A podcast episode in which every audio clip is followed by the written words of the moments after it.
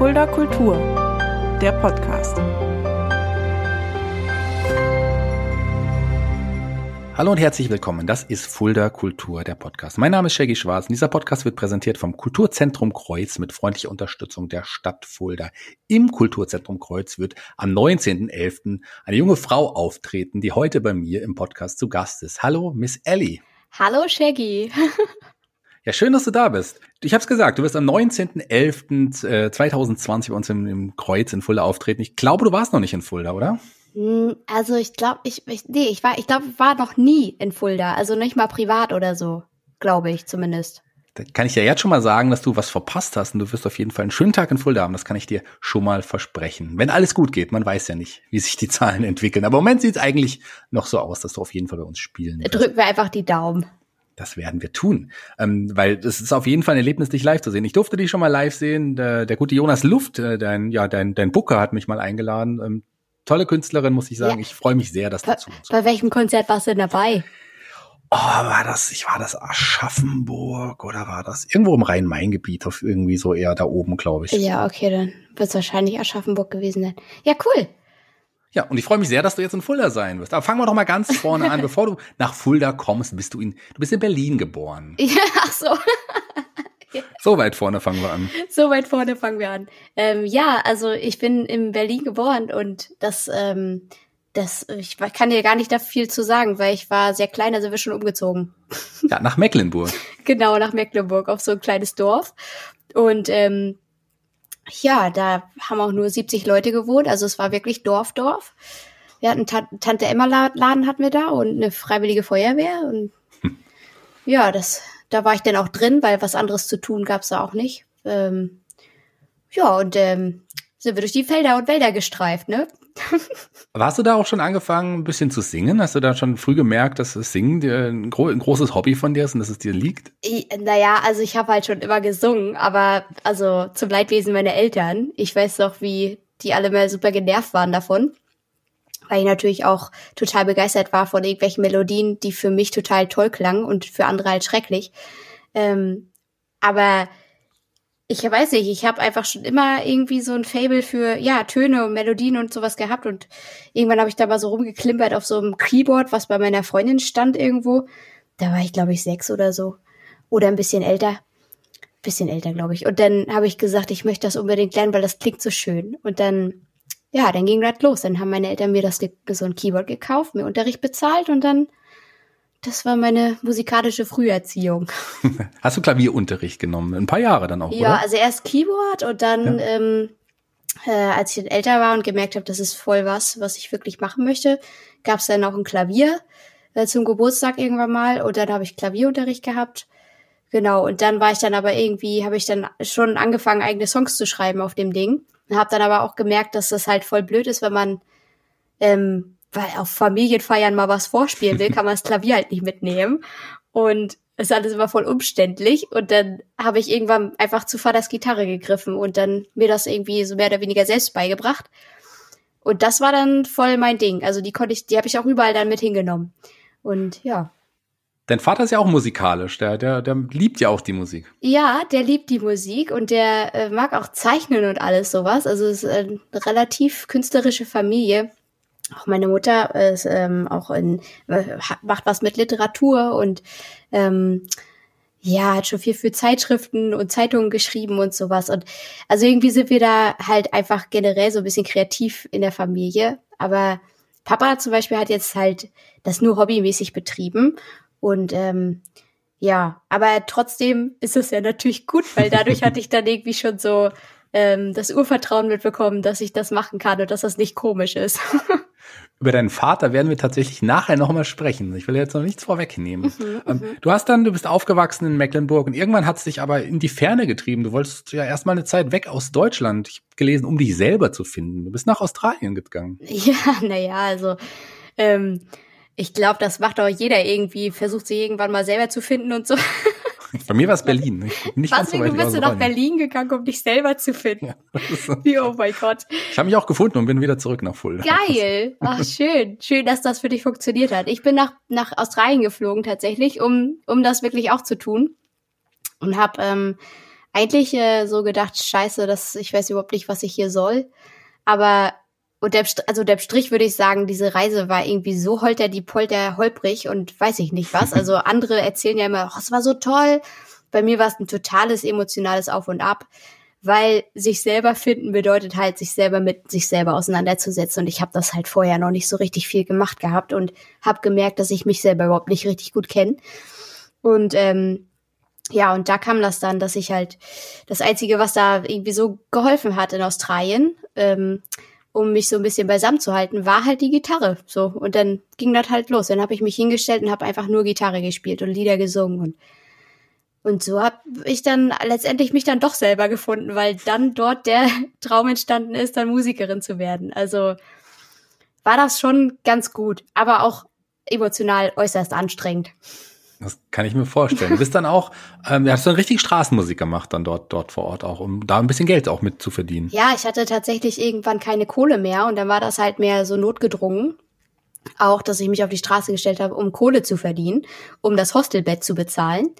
Da hatte ich dann aber auch schon zwei Wochen in einem, bei einem Kumpel im Bett gecrashed, so. Bei Glück war, dass der auch so klein war wie ich. Ähm, genau, aber ja, und so ging das dann. Dann hab ich, bin ich durch die Bars und Clubs irgendwie gezogen und habe halt gefragt, ob ich da irgendwo auftreten kann für Geld oder Essen. Und ähm, so kam dann das erste Jobangebot aus Tasmanien und da rief dann irgendwie so ein, so ein Pub an und meinte, wir haben hier einen Getränkeladen, da könntest du unter der Woche arbeiten und am Wochenende bei uns halt Konzerte spielen. Und das habe ich dann gemacht. Dann war ich paar Monate in Tasmanien, habe mich dann da verliebt und bin dann äh, noch zwei weitere Jahre da geblieben. Aus der schwierigen Zeit am Anfang sind es dann doch drei Jahre geworden, muss man sagen. In, in ja, aber also, naja, was heißt, also ich, die Zeit war die ganze Zeit irgendwie schwierig. Also aber die ganzen drei Jahre waren halt so äh, durchwachsen so von irgendwelchen Emotionen und aber also voll schön, will ich auch nicht missen. Ähm, ja, und ähm, in diesem Pub habe ich dann das erste richtige Geld verdient, also eine richtige Gage vor gröhlenden, betrunkenen, äh, manchmal sabbernden Australiern. Wie war das Gefühl dann so, das erste Mal wirklich Geld zu verdienen mit deiner Leidenschaft? Ja, das war total verrückt. Vor allen Dingen, also ähm, auf der Straße ist es ja noch mal irgendwie so, ja, du freust dich halt über jeden Euro oder jeden Dollar, der da in der Büchse landet, damit du dir ein Eis kaufen kannst oder so. Ähm, aber so in diesem Pub dann diese richtige Gage zu bekommen. Ich war da auch zusammen mit einem Musiker. Wir haben uns den Abend geteilt, weil ich noch gar nicht so viele Songs spielen konnte und ähm, Angst hatte. und der Musiker hat dann auf seine Gage verzichtet am Ende des Abends, weil er meinte, das hast du so gut gemacht. Ähm, du kriegst meinen Teil der Gage einfach auch. Und das war dann halt doppelt krass. Ähm, also es war, es ist halt einfach ein tolles Gefühl, weil man steckt sich natürlich als Musikerin oder Träumerin ähm, Ziele und das war definitiv eins davon. Also mal irgendwann mit meinen eigenen Liedern Geld zu verdienen auch. Ähm, und in dem Pub habe ich auch meine eigenen Lieder gespielt. Die, da hat bloß keiner zugehört. Dann musste ich immer wieder Coversongs spielen zwischendurch. ja. ja. Das sollte sich ja später noch ändern dann. Aber äh, du bist erstmal jetzt zwei, Ende 2013 bist du wieder zurück nach Deutschland und wusstest du dann schon direkt, was du machen willst oder musstest du dich auch erst nochmal ausprobieren und finden? Ähm, also ja, das war immer noch so Ausprobierungsfindungsphase weil zurück in Deutschland hatte ich halt nicht so richtig einen Plan, wie ich das jetzt weitermachen soll mit der Musik, weil ich hatte das halt unten in Australien angefangen, hatte da Kontakte, die ersten Kontakte geknüpft und so. Und dann ähm, lief das halt mit dem Australier nicht mehr so gut und dann habe ich mich entschieden, wieder zurückzukommen. Und dann stand ich hier wieder bei Null, so, ne? Und dann, ja, dann habe ich mich erstmal kundig getan und habe mich dann irgendwie bei sämtlichen Wettbewerben, die es so gab, halt angemeldet, um erstmal irgendwie zu spielen. Ähm, und habe halt gleichzeitig aber auch ein Masterstudium angefangen, um mir selber noch so ein bisschen Zeit zu erkaufen. Ähm, halt so eine, wenn man so ein Studium anfängt, hat man ja immer noch so seine Blase, wo man weiß, okay, ich bin jetzt hier zwei Jahre an einem Ort und mache was Sinnvolles. und nebenbei kann ich dann halt gucken, wie ich das aufbauen möchte mit der Musik. Ja, so hatte ich mich dann, das hatte ich dann entschieden, dass ich das so machen möchte und das war auch genau richtig, weil durch den Masterstudiengang hatte ich dann einfach genug Freiraum und genug freie Zeiteinteilungsmöglichkeiten, um das halt dann wirklich voranzutreiben mit der Mucke. Ja. Du hast, du hast Kulturwissenschaften in Lüneburg studiert und Lüneburg ist ja dann auch deine, deine Heimat geworden. Ja, ähm, ich habe hier Kulturwissenschaften meinen Bachelor studiert und dann war Australien, dann kam ich zum Master wieder zurück Und ich wohne jetzt immer noch hier, also schon echt lange, also bestimmt über zehn Jahre jetzt in Lüneburg. Also es ist schon eine, eine Herzensstadt. Ich finde sie sehr, sehr schön und sie hat mir auch sehr viel Gutes getan für mich und meine Musik. Und da bin ich auch super dankbar. Und äh, die Stadt scheint auch sehr dankbar zu sein, weil ich krieg dieses Jahr auch den äh, Lüneburger Kulturpreis. Das ist ganz sweet. Da freue ich mich sehr drüber. Das ist einfach irgendwie ein schönes Zeichen dafür, dass man, ja, also es ist eine schöne Syn Synergie, würde ich sagen. Sehr schön. Herzlichen Glückwunsch. Danke. Du hast dann am Anfang aber noch so ein bisschen, wie, wie soll man es nennen, die Ochsentour gemacht. Du bist über viele, viele äh, Singer-Songwriter-Slams hast du teilgenommen, bist über die, über die Bühnen ja der Republik so ein bisschen getourt. Hm. Und dann aber mh, sicherlich noch nicht mit so viel Gage da. Nee, also bei diesen Slams, da gab's auch eigentlich fast nie Gage. Äh, wenn man den Slam dann mal gewonnen hat, dann gab's eine Flasche Schnaps und Ruhm und Ehre. So. Und ähm, ja, also ich würde es halt nicht als Ochsentour bezeichnen wollen, weil die Zeit war eine der schönsten Zeiten, die ich so auch hatte, einfach weil sie einfach so frei war, ne? Ich konnte mich ja komplett ausprobieren, Songs ausprobieren, neue Leute kennenlernen, irgendwie und völlig äh, ohne Druck und Erwartung so über die Bühnen springen und mich erstmal finden und habe halt einfach direktes Feedback bekommen von von einem sehr interessierten Publikum. Also es war halt einfach, also wirklich in keinster Weise ist das eine Ochsentour gewesen. Es war einfach nur richtig, richtig schön. Und ähm, ja, hat mir ja auch total viel gebracht dann ähm, für meinen weiteren Weg, weil ich hatte dadurch dann schon eine kleine Fanbase aufgebaut und einfach schon Bühnenerfahrung gesammelt. Ne? Bühnenerfahrung und auch Selbstvertrauen, wie du es wie du es manchmal schon in einigen Interviews gesagt hast. Und äh, du, du hast nicht nur Fans gesammelt, du hast ja dann auch schon ja mehrfache Bandwettbewerbe oder Contests gewonnen und auch das Förderprogramm Artist Pool e.V. ist auf dich aufmerksam geworden. Oh Gott, ja, oh Gott, das Artist Pool e.V. Förderprogramm, oh, das war auch so geil.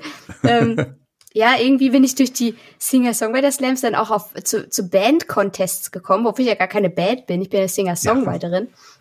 Und die habe ich dann auch teilweise halt einfach gewonnen, die Dinger. Und dann dachte ich so, was, was ist denn hier los, ey? Ich bin ja nicht mal eine Band und räume die trotzdem ab. Und bin dann halt in diesem ähm, äh, Artist Pool e.V. Äh, gelandet, die eigentlich auch eher Bands, Nachwuchsbands fördern. Aber das war dann auch so geil, dass es 2017 war das, wurde ich eingeladen in ein Bandcamp. Und da waren dann irgendwie 60 wilde Musiker auf einem Haufen auf dem Berg im Harz. Und wir haben halt irgendwie Mucke gemacht zusammen und ein bisschen was über das Business gelernt in verschiedenen Kursen und Workshops und so. Und das war auch mit einer der allerbesten Wochen, die ich in meinem ganzen Leben hatte, weil wir halt alle irgendwie ja einen gleichen Traum hatten und irgendwie so ach, ich weiß nicht, so das war so ein wilder Haufen, das war so schön. Ja, und das war jetzt auch also das war ja nicht geplant, es ist einfach so passiert, ne? Und das ist immer das Schönste, wenn das, wenn das so ist. Gibt es da noch andere Künstler, Musiker, die man heute auch noch so kennt vom Namen? Ja, von diesem Bandcamp? Ja. Äh, puh. Nee, ach so, ja, doch ein, äh, ein, zwei Leute sind da, glaube ich, irgendwie auch so bei ähm, X-Factor ist einer gewesen und bei The Voice ist einer gewesen. Mhm aber jetzt habe ich den Namen nicht mehr parat. Äh, bei X-Factor war eine Band, die hieß Weight of the World. Da war der, der Frontsänger bei mir mit in der Projektband im Harz. Okay. Äh, wir haben dann zusammen halt da performt. Aber genau, die waren halt, die haben so einen Step zum Beispiel gemacht und dann, ich bin mittlerweile, ich bin immer noch mit, mit einem äh, jungen Musiker aus Hamburg sehr gut befreundet. Der ist äh, in der Band Killstrings aus Hamburg und die machen aber eher so Foo Fighter Musik. Mhm. Ähm, ja, also nicht, dass man, also ich weiß nicht, ich glaube, so richtig kennen tut man die nicht, aber ich kenne sie und das reicht. Tatsächlich kenne ich aber den Namen der Band auch. Ich bin ja auch öfters in Hamburg Wirklich unterwegs. Killstrings? Ja, die machen auch gerade echt einen ganz fetten Deal an der Hacke, aber das ist alles noch nicht spruchreif, ehrlich gesagt. Aber ich freue mich so, dass es da auch vorwärts geht. Aber lass uns nochmal zurück zu deinem Studium. Du hast ja. dann deine Masterarbeit äh, ja, über Singer-Songwriter geschrieben. Ja, das war ja dann eigentlich naheliegend. Ja, ja, also das war, also naheliegend war das gar nicht, weil mein Studium, okay. mein Studium war gar nicht so auf Musik ausgerichtet. Das war einfach reines Kulturwissenschaften und da gab es nicht wirklich, nicht wirklich ein großartiges Kursangebot für Musik. Ähm, und ich habe aber trotzdem die ganze Zeit über Musik geschrieben und das war auch ein groß, eine große Herausforderung für meine Professoren, die da irgendwie gar nichts mit anfangen konnten teilweise. Und dann hatte ich irgendwann meinen Prof aus dem Bachelor angebettelt, dass er mir meine Masterarbeit abnimmt, die ich halt gerne über das Thema schreiben wollen würde. Und äh, ja, ich habe mir das irgendwie so hingemauschelt, dass das alles klar ging. Und äh, zum Glück hat er es auch gemacht. Das war, ist natürlich jetzt kein Schritt für die Menschheit gewesen, das Ergebnis, aber es hat mir sehr viel Spaß bereitet. Du hast ja zu dem Zeitpunkt auch noch hauptsächlich englische Songs geschrieben, ist das richtig? Zu welchem Zeitpunkt jetzt? Zu dem Zeitpunkt jetzt quasi deren deines Studiums auch. Ach so. Ähm, ja, ja, du hast recht. Also 2016 habe ich meine englische Platte aufgenommen. Ja, da hatte ich halt viele, in Australien hatte ich viele Songs geschrieben auf Englisch und die ersten deutschen Songs sind dann so 2013 entstanden so und dann, ich habe, glaube ich, auf beiden Sprachen geschrieben zu der Zeit. Und ich weiß noch, wie ich ein totales Dilemma hatte, weil ich nicht, weil ich mich nicht entscheiden konnte für eine Sprache. Aber mir immer wieder gesagt wurde, Miss Ellie, du musst dich schon entscheiden, was du machen willst. ja. Dein erstes Album, This Is Why, äh, das war ja noch Englisch. Genau. Ja, das konnte ich auch so, also ich hätte nicht einfach mit den deutschen Sachen anfangen können, weil ich, ich musste das Englische noch irgendwie in Form gießen, bevor ich mich wirklich auf was anderes konzentrieren konnte. Und deswegen habe ich das Album noch aufgenommen. Aber dein, dein zweites Album, das hast du dir über, über Start Next, dann über die, diese Crowdfunding-Plattform, die wir auch alle kennen und nutzen, mhm. ähm, damals finanziert. Das war dann auch, das war dann dein erstes deutsches Album quasi. Genau. Mein Herz und die Toilette. Wie kommt man auf, wie kommst du auf diesen Titel? Ach, das war irgendwie auch so intuitiv, ich weiß nicht, Künstler halt. das, ähm, keine Ahnung. Ich hatte halt diesen Song geschrieben. Das war auch 2013, als ich aus Australien obwohl, nee, das war später, als ich dann schon ähm, ich kam 2013 zurück, war aber dann noch mit ähm, dem Australier zusammen. Wir hatten noch eine lange eine Fernbeziehung. Und ähm, dann brach das irgendwie so auseinander und ich hatte halt irgendwie ja eine Sinns- und Seinskrise, Liebeskummer und Bibapa. Und dann habe ich halt über den Liebeskummer geschrieben oder halt diese Lebenskrise und es hat sich halt einfach angefühlt wie eine Scheißkanalisation. so, man robbt da irgendwie durch die Scheiße und versucht sich irgendwie zusammenzuhalten. Ähm, und so ja, statt, naja, in, auf Deutsch kann ich halt, konnte ich zu dem Zeitpunkt noch nicht ganz klar sagen, ähm, wie ich mich fühle in meinen Texten, weil äh, das hat mir immer, das hat sich immer so falsch und so nackig machend angefühlt. Ähm, hinter, hinter der englischen Sprache konnte man sich immer noch so gut verstecken und im Deutschen fiel es mir halt immer schwer, so ja, ehrlich zu sein, ehrlich zu sagen, was ich da jetzt fühle. Deswegen sind immer so verwobene, lustige Songs entstanden, die halt irgendwie die Wahrheit versteckt haben hinter Humor. Und das war auch bei Mein Herz und die Toilette so. Genau, und so, so habe ich das Album genannt, weil es halt wirklich einfach auch auf diesem Album sehr um diesen Toilettensturz einfach ging. Du bist ja auch ab 2017 dann auch schon wirklich regelmäßig und sehr, sehr viel auch getourt, quasi so richtige Touren. Dann nicht mehr so zu den Slams, sondern schon wirkliche Touren. Ja, das ging dann tatsächlich, also ich habe es halt, ich habe die Konzerte oder halt alles, was sich aus den Singer-Songwriter-Slams so ergeben hat, alle Konzerte, alle, alle Hochzeiten, alle Geburtstage, alle Firmenfeiern, alle richtigen Konzerte, ich einfach selber irgendwie gebucht und gespielt und das ist sukzessive einfach gewachsen wie so ein Tupperwaren-Prinzip. Mit so ein Schneeballprinzip halt. Ne? Und ähm, ja, und irgendwann 2017 habe ich dann schon echt viele Konzerte gespielt und habe halt einfach gemerkt, fuck, ich komme nicht mehr alleine zurecht so. Ich kann halt diese ganzen E-Mails nicht mehr alleine beantworten. Genau, und ähm, das war so, so ein Umbruch. Also 2017 hatte ich dann auch das Studium schon beendet und mich dazu entschieden, halt Singer-Songwriterin hauptberuflich sein zu wollen und das anzustreben. Ähm, und ich hatte halt viele Auftritte und ich war heillos überfordert. ja, und da hast du dir dann quasi eine kleine Familie, ein kleines Team um dich gesammelt, die auch an dich geglaubt haben und dich unterstützt haben. Ja, korrekt. Ja, das war dann ähm, auch, also 2017 habe ich dann die Entscheidung getroffen, ich brauche ein Team und 2018 habe ich sie dann gefunden. Und das war, das war auch total spannend, einfach die Zeit, weil man weiß ja nicht, wer passt zu mir, wie will ich arbeiten, ähm, gehe ich zu einer Agentur oder kommt die auf mich zu? Ich weiß es nicht. Oder gehe ich jetzt zu einem Label? Äh, soll es Universal sein? Ähm, also weil halt alle so tausend Fragen, die du dir erstmal irgendwie beantworten musst, ne? Ähm, und dann habe ich halt einfach für mich entschieden, ich will einfach so viel wie möglich in meiner Hand behalten.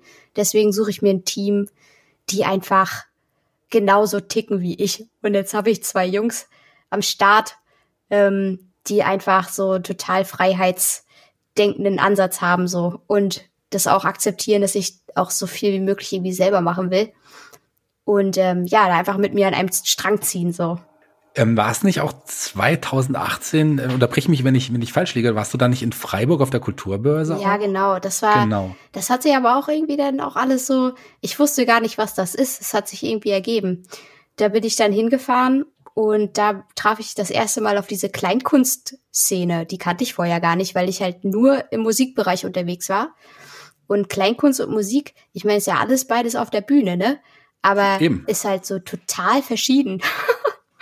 und ähm, also auf der Börse waren halt zwar auch ähm, also Kleinkunstagenturen, aber auch Musikagenturen und ich habe mir einfach, ich habe mit allen gesprochen und alle mal kennengelernt und geguckt, wie die so arbeiten. Und das war halt super spannend. Ich wusste halt die meiste Zeit gar nicht, was ich da tue. Aber es hat halt einfach sehr geholfen, einfach mal diese ganzen Gespräche zu führen. Und da habe ich auch äh, meinen Manager Malte gefunden. Genau. Da haben wir uns, glaube ich, tatsächlich jetzt, ich hatte es irgendwie nicht mehr dran gedacht, aber ich glaube, da haben wir uns auch länger unterhalten. Da habe ich, glaube ich, das erste Mal, ja, hat, ähm, in der Musikhalle. Da, ja, da bin ich aufgetreten. Da, ja, ja, da, danach haben wir uns irgendwo glaube ich, noch unterhalten über deinen Auftritt. Da bist du mir das erste Mal auf jeden Fall aufgefallen, so richtig. Ach, das ist ja für cool. Dich ging es ja auch noch über andere Bühnen in dem Jahr. Wir reden jetzt von 2018, da kamen doch da noch Auftritte, mit denen man vorher vielleicht nicht gerechnet hat, zum Beispiel bei Nightwash oder auch, auch ähm, beim Köln Comedy Festival. Wie kommst du denn von der Singer-Songwriterin in, ja, in, in, auf eine Comedy-Bühne?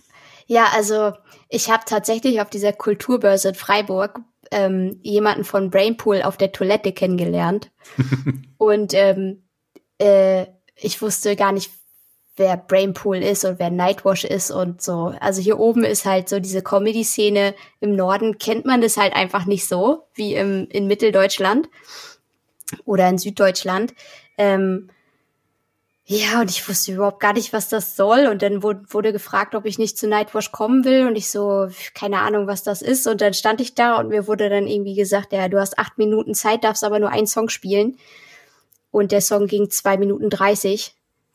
ja, und dann habe ich, ich wusste überhaupt gar, ich habe mich da total wie ein Fremdkörper gefühlt. Fühle ich mich manchmal immer noch, weil ich das einfach nie forciert habe jetzt so ne innerlich, dass ich jetzt Comedian sein möchte oder sowas. Ich bin halt einfach Musikerin, ich drück mich aus und meine Songs sind halt einfach auch wirklich sehr gefühlvoll, auch wenn sie manchmal sehr humoristisch sind, aber es steckt halt ganz, ganz viel von mir da drin.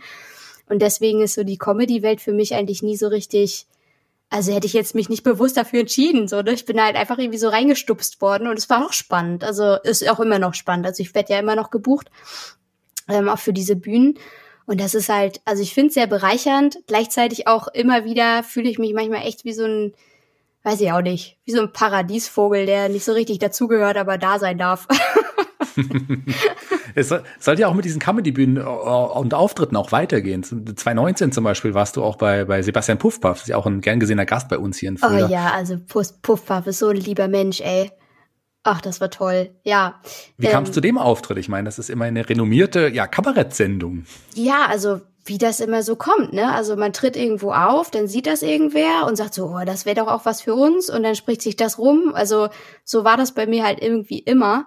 Und ähm, so war es halt auch bei Puffbuff. Und also ich denk mal auch, dass natürlich mein Manager Malte da seine Finger im Spiel hatte, weil der hat natürlich auch ein paar Kontakte, die er anzapft, ne? Aber es ist halt einfach schön zu sehen, dass die Leute einfach so, so Bock drauf haben, weil es ihnen einfach gefällt. Und ähm, ja, ähm, Puffpuff war aufregend. Dieter habe ich da gespielt, das weiß ich. Da ist direkt ein Glas umgefallen bei meiner Anmoderation. Ein Song über die weibliche Menstruation, ja. Ja, ich habe den Auftritt natürlich gesehen, hast auch super reagiert irgendwie. Es war auch im passenden Moment, als das Glas runtergefallen ist. Und das war ein sehr witziger Moment. Aber du hast in diesem Jahr ja auch etliche wirklich Kleinkunstpreise gewonnen. Das, äh, ich meine, wenig Singer-Songwriter, die sagen, Kleinkunstpreise. Du warst für den äh, Pantheon nominiert, was ja auch schon mal eine Riesenauszeichnung ist. Aber du hast den NDR Comedy Contest, Tuttlinger Krähe und auch den Hessischen Kabarettpreis alles in diesem Jahr gewonnen ja, Kleinkunst. Ja, alles Kleinkunst. Und es ist halt, es hat wahrscheinlich auch echt viel mit der Messe zu tun, ne? dass man da halt einfach sich gezeigt hat und viele auf einen aufmerksam einfach geworden sind. Ähm, und ähm, ja, letztendlich, also ich habe mich auch über jeden einzelnen Preis mega gefreut, weil es halt jeder Preis bedeutet ja irgendwie auch so ein ähm, ja Bestätigung für für für das, was man das, dass das, was man tut, irgendwie gut ist und irgendwie, dass man, dass man da richtig ist und so. Ähm, Ja, und umso schöner, dass halt jemand, der aus der Musik kommt, ähm, trotzdem halt in solchen Bereichen, also dass die Grenzen halt so verschwimmen, ne, dass es halt Hybrid-Künstler gibt und dass es halt auch gewertschätzt wird. Also ich finde es halt, ich finde das total toll, dass, dass äh, 2018 und 2019 so erfolgreich irgendwie für mich verlaufen sind so. Und ja, wer hätte das gedacht, ey, Kleinkunst? Ja, da bin ich halt da halt gedacht? unterwegs. Und neben den zahlreichen ja, Auftritten, aber auch Fernsehauftritten hast du 2019 ja noch ein Album rausgebracht. Ähm, das, da hast du aus Scheiße wird Gold, also die Zeit auch noch gehabt, noch, noch ein ganzes Album aufzunehmen. Das war ja, dein Jahr 2019. Nicht. Ich weiß überhaupt gar nicht, wie ich das geschafft habe. Ich muss auch ehrlich sagen, das war echt ein bisschen viel. Also das schwappte ja, also die Kulturbörse war, glaube ich, so ein Startschuss. Also da ging es halt einfach los. War auch gut, dass ich das Team dann gefunden habe, dass sie mir den Rücken frei halten für diese turbulente Zeit, weil ich wurde ja gebucht ohne Ende. Und dann hatte ich halt 2019, hatte ich dann zwei, nee, 120 Konzerte. Und das war für mich dann also echt irgendwie voll die Herausforderung. 120 äh, Solo-Konzerte zu spielen. Hm. Das war vorher jetzt auch noch nicht in dem Maße so gegeben. Und dann halt gleichzeitig noch irgendwie an diesem neuen Album zu schreiben, das war eine totale Probe so für mich und ich habe es halt durchgezogen und war super stolz. Ähm, und dann aber jetzt 2020 muss ich ehrlich sagen, ich bin auch manchmal so ein bisschen froh, dass Corona dann gekommen ist. Damit konnte ich mich mal ein bisschen ausruhen. Ähm, gleichzeitig ist es natürlich auch echt einfach scheiße. So kann man nicht anders sagen. Aber das ist eine positive Sache an Corona. Ich hatte mal Zeit, ein bisschen das alles zu reflektieren, was so passiert ist in den, also 2018, 2019 waren einfach fette Jahre so. Ja, äh, zwei, wir haben jetzt Corona angesprochen, nach über 20 Minuten, das erste Mal hier im, im, Podcast. Corona hat ja trotzdem auch so ein bisschen auch dein Leben ein bisschen durcheinander geworfen. Also Absolut. du hättest ja wahrscheinlich getourt und, und, und das wäre also hätte alles ganz anders ausgesehen. Aber wie du es gesagt hast, man kann die Zeit ja auch nutzen, nochmal zur Ruhe zu kommen und wirklich sich zu finden und auch in neuen Projekten auch noch zu arbeiten. Ja, ja, auf jeden Fall. Also man, wenn man halt so selbstständig, also ich, ich bin ja nur selbstständig, selbstständige Künstlerin und man hat halt, man arbeitet ja rund um die Uhr und man hat tausend, also ich habe tausend Ideen, was ich alles so machen will und dann habe ich halt 2019 das erste Mal so gecheckt, okay, wenn ich die ganze Zeit auf Tour bin und dann noch ein Album produziere, beziehungsweise Songs schreibe, Album produziere, auf Tour bin, ähm, habe ich überhaupt gar keine Zeit für irgendwas anderes und ähm, ich hatte aber auch schon längst halt die Idee, halt irgendwie auch mal auf dem YouTube-Kanal mehr zu machen, ne? Und mehr Videos rauszubringen oder auch mal so ein Live-Konzert zu spielen. Und wupsi-bups gab Corona und dann so, äh, ja, ach so, jetzt habe ich Zeit für diese ganzen Side-Projects, die ich halt jemals irgendwie angehen wollte. Aber gleichzeitig ist halt auch nicht, also ich will das auch gar nicht so beschönigen, ähm, also klar, also ich bin eher so ein Mensch, ich möchte immer das Positive sehen, aber ich muss auch ehrlich gesagt sagen, es ist halt einfach irgendwie eine krasse Umstellung für alle Künstler, ne? Also klar. wenn man halt so viel auf Tour ist und dann wird man so ausgebremst und ist dann auf einmal so viel zu Hause und denkt sich so, what the fuck, ich war zwei Jahre nicht zu Hause, was soll ich hier? Was, ich habe gar keine Hobbys mehr. so. Und ähm, ja, muss man sich halt einen komplett neuen Alltag und oder seinen Tag halt neu strukturieren und das ist halt eine krasse Herausforderung für mich auch gewesen. Und ähm, ja, erstmal überhaupt sich da selber wieder so ein bisschen zu fangen, durch dieses durchgespült werden, dass jetzt alles anders ist und dann die Kraft dann zu entwickeln für die ganzen Side-Projects, die man schon jeweils machen wollte. Ja, das war halt echt, also dieses Jahr ist schon echt, puh, ähm, das, äh, ja, man kommt über was Neues, ne? Da kommt immer was Neues und jetzt gerade auch mit den mit den Zahlen im Moment, da weiß man auch nicht ganz genau. Für uns Kulturschaffende oder auch Künstler ist es natürlich alles andere als einfach. Aber wie, wie du gesagt hast, wenn man die Zeit auch anders nutzt, dann ist es doch hat es doch auch was Gutes. Ja. Dieser Podcast kommt übrigens, wenn man ihn ja an dem Tag, äh, wenn, der, wenn er rauskommt, hört, das ist der 22.10.2020, aber am 23.10., also morgen für die, die jetzt direkt heute hören, äh, kommt auch was Besonderes raus. Und du bringst nämlich mit mit jemandem einen, einen, einen Song raus, den du auch schon lange kennst. Haha, ja, nicht nur den Song, sondern auch den Typen, mit dem ich das rausbringe. Genau, den das meine ist, ich. Das ist zum Beispiel eins der wunderschönen Side-Projects, für die ich jetzt mal Zeit hatte im Corona-Jahr. Ähm, und zwar habe ich jetzt endlich, endlich einen lang gehegten Traum wahr werden lassen oder lasse ihn wahr werden am Freitag. Ähm, und zwar bringe ich ein Musikvideo zusammen mit meinem Papa raus. und ähm, ich habe ihm vor sieben Jahren für seine Band einen Song geschrieben und die haben das dieses Jahr erst geschafft, diesen Song in ihr Bandrepertoire aufzunehmen. Und äh, zur Feier dieses Ereignisses haben wir gesagt, komm, dann machen wir mal ein Video. Und ähm, dieser Song passt einfach auch unglaublich gut zu dem, was jetzt gerade in der Welt passiert. Vor allen Dingen, was jetzt ähm, dann im November in Amerika passiert mit der Wahl. Und da bin ich halt einfach, also ich bin total stolz, wie wir das so umgesetzt haben zusammen und ja, wieder alle Zahnrädchen wieder ineinander gegriffen haben. Und ich bin total gespannt, was alle Fans sagen, wenn das Ding dann rauskommt am Freitag. Magst du uns schon verraten, wie der Song heißt und, und was das Thema des Songs ist? Ja, der Song heißt Der Stolz eines Königs und es geht um einen, ähm, ja, sag ich mal, einen egozentrischen König, der einfach aus, aus einer Laune heraus irgendwie sein Volk ins Unheil stürzt. Und nicht nur sein, sondern auch andere Völker.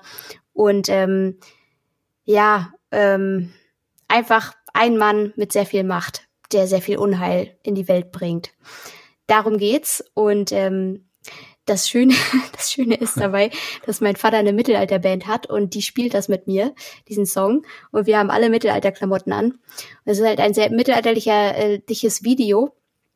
Und ähm, ja, also die Ironie dabei ist, dass der Song, der Text, ähm, die Aufmachung, das ist alles Mittelalter, aber es ist hochaktuell. Und ähm, ja, stellt man sich schon die Frage, ob die heutige politische Lage uns irgendwie wieder zurück ins Mittelalter führt. Ja, ich bin gespannt und ich freue mich sehr auf diesen Song. Morgen Abend ähm, kommt das Musikvideo raus, auch auf deinem YouTube-Kanal wahrscheinlich auch. Ja, genau, also eigentlich da und dann werde ich es von dort teilen. Ne? Also ja. YouTube, Miss Ellie Music, zack, boom. 19 Uhr, 23.10. Yeah. ich ich, ich, äh, ich freue mich drauf. Also ich bin gespannt. Ich bin, du hast noch ein anderes Projekt auch. Äh, also hast die Zeit genutzt, Corona-Zeit genutzt, noch ein anderes ja. Projekt an den Start zu bringen. Ich spreche von deinem Songbook. Ja, genau. Also insgesamt habe ich halt einfach irgendwie mein Merchandise mal irgendwie aufgerüstet. Ich wollte schon immer mal T-Shirts machen und so Beutel und die habe ich jetzt alle auch designt. Und jetzt ähm, habe ich aber auch mich mal hingesetzt, weil viele Leute fragen mich halt einfach immer, ey Miss Ellie, hast du irgendwie die Noten zu dem und dem Song? Und da habe ich halt so gesagt, ja komm Leute, ich, ich werde irgendwann mal ein Songbook rausbringen. Das sage ich jetzt schon seit zwei Jahren. ähm, auch zu, schon zu mein Herz und die Toilette habe ich es auch schon gesagt.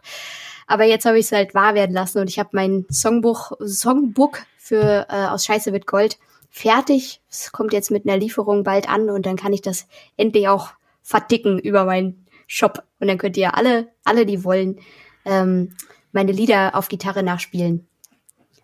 Ja, schaut mal alle auf missellymusic.com, da findet ihr auch den Shop. Und da gibt's übrigens auch eine Papiertüte gegen Liebeskummer. Was, was finde ich denn in dieser Papiertüte?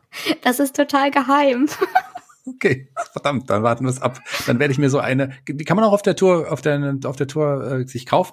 Ja. Oder gibt sie nur über den Shop? Nee, ich habe alles immer mit auf der Tour. Also außer Plakate, die vergesse ich oft. Aber sonst, ansonsten habe ich alles immer dabei. Okay, dann bin ich gespannt. Dann werde ich mir auf jeden Fall so eine Papiertüte besorgen, wenn du dann bei uns spielen wirst am 19.11. im Kreuz. Ich yeah, bin gespannt, freue mich sehr. Vielen Dank, ähm, lieber Elli, dass du dir Zeit genommen hast für diesen Podcast. Es hat mir sehr, sehr viel Spaß gemacht. Kein Problem. Ich habe mich sehr gefreut. Und äh, jeder Gast hier bei Fulda Kultur, dem Podcast, darf sich einen Song aussuchen für unsere Spotify Musik Playliste. Welchen Song hast du dir denn ausgesucht? Ja, pass mal auf. Ähm ich weiß nicht, was ihr sonst so in eurer Playlist drin habt, aber ich wette, da fehlt definitiv der Song von Tenacious D. Fuck Her Gently. Der ist tatsächlich noch nicht drin, der gehört aber auf jeden Fall in diese Playlist. Tenacious D, äh, ich habe die schon mal auch mal live gesehen. Was wirklich? Ähm, ja, die sind super. Auch, auch wie heißt er? Nicht Jack Black, sondern der sein Kollege. Ähm, Kyle Gass. Kyle Gass, der war auch schon, äh, der war auch schon bei uns, also auch äh, im Kreuz und Was, auch im, im Kreuz? Oh mein ja, ja. Gott, alleine Also erst vor zwei Jahren war vor der zwei auf Tour. Jahren? Oh Gott. Gar nicht so lange her. Da oh mein Gott, ich finde die so da. witzig, ich finde die so unglaublich witzig. Eigentlich ja. müsstet ihr noch einen zweiten mit in die Playlist aufnehmen. Gerne. Tribute. Das ist eigentlich Tribute, mein Lieblingssong von denen. Aber ja. Fuck Her Gently ist halt ein Song, mit dem kann, können viele Menschen, glaube ich, was anfangen. Ja, Fuck Her Gently war ja quasi auch, ich habe ja auch als DJ lange im Kreuz bei uns aufgelegt. Das war oh, immer lange toll. der Abschluss, der Abschlusssong irgendwie so. Oh, richtig schön. Um, ähm, vielleicht kann ich den ja noch, vielleicht kann ich den ja noch einstudieren. Dann spiele ich ihn dir vor, live auf der Bühne, wenn ich gerne. komme. Ich werde auf jeden Fall auch da sein. Ihr solltet alle auch vorbeikommen am 19.11. bei uns im Kreuz. Dann vielen Dank, dass du da warst. Und ich würde sagen, du darfst dich von unseren Hörern verabschieden. Liebe, liebe Hörerinnen und Hörer, es war mir eine Freude und ein Fest für euch was über mein Leben zu erzählen. Es war auch für mich schön, das alles mal Revue passieren lassen zu können. Und ich danke Shaggy für seine vielen netten Fragen. Und danke, dass du nichts Gemeines gefragt hast. Das kommt jetzt. Oh nein, leider ist die Zeit schon vorbei. Tschüss.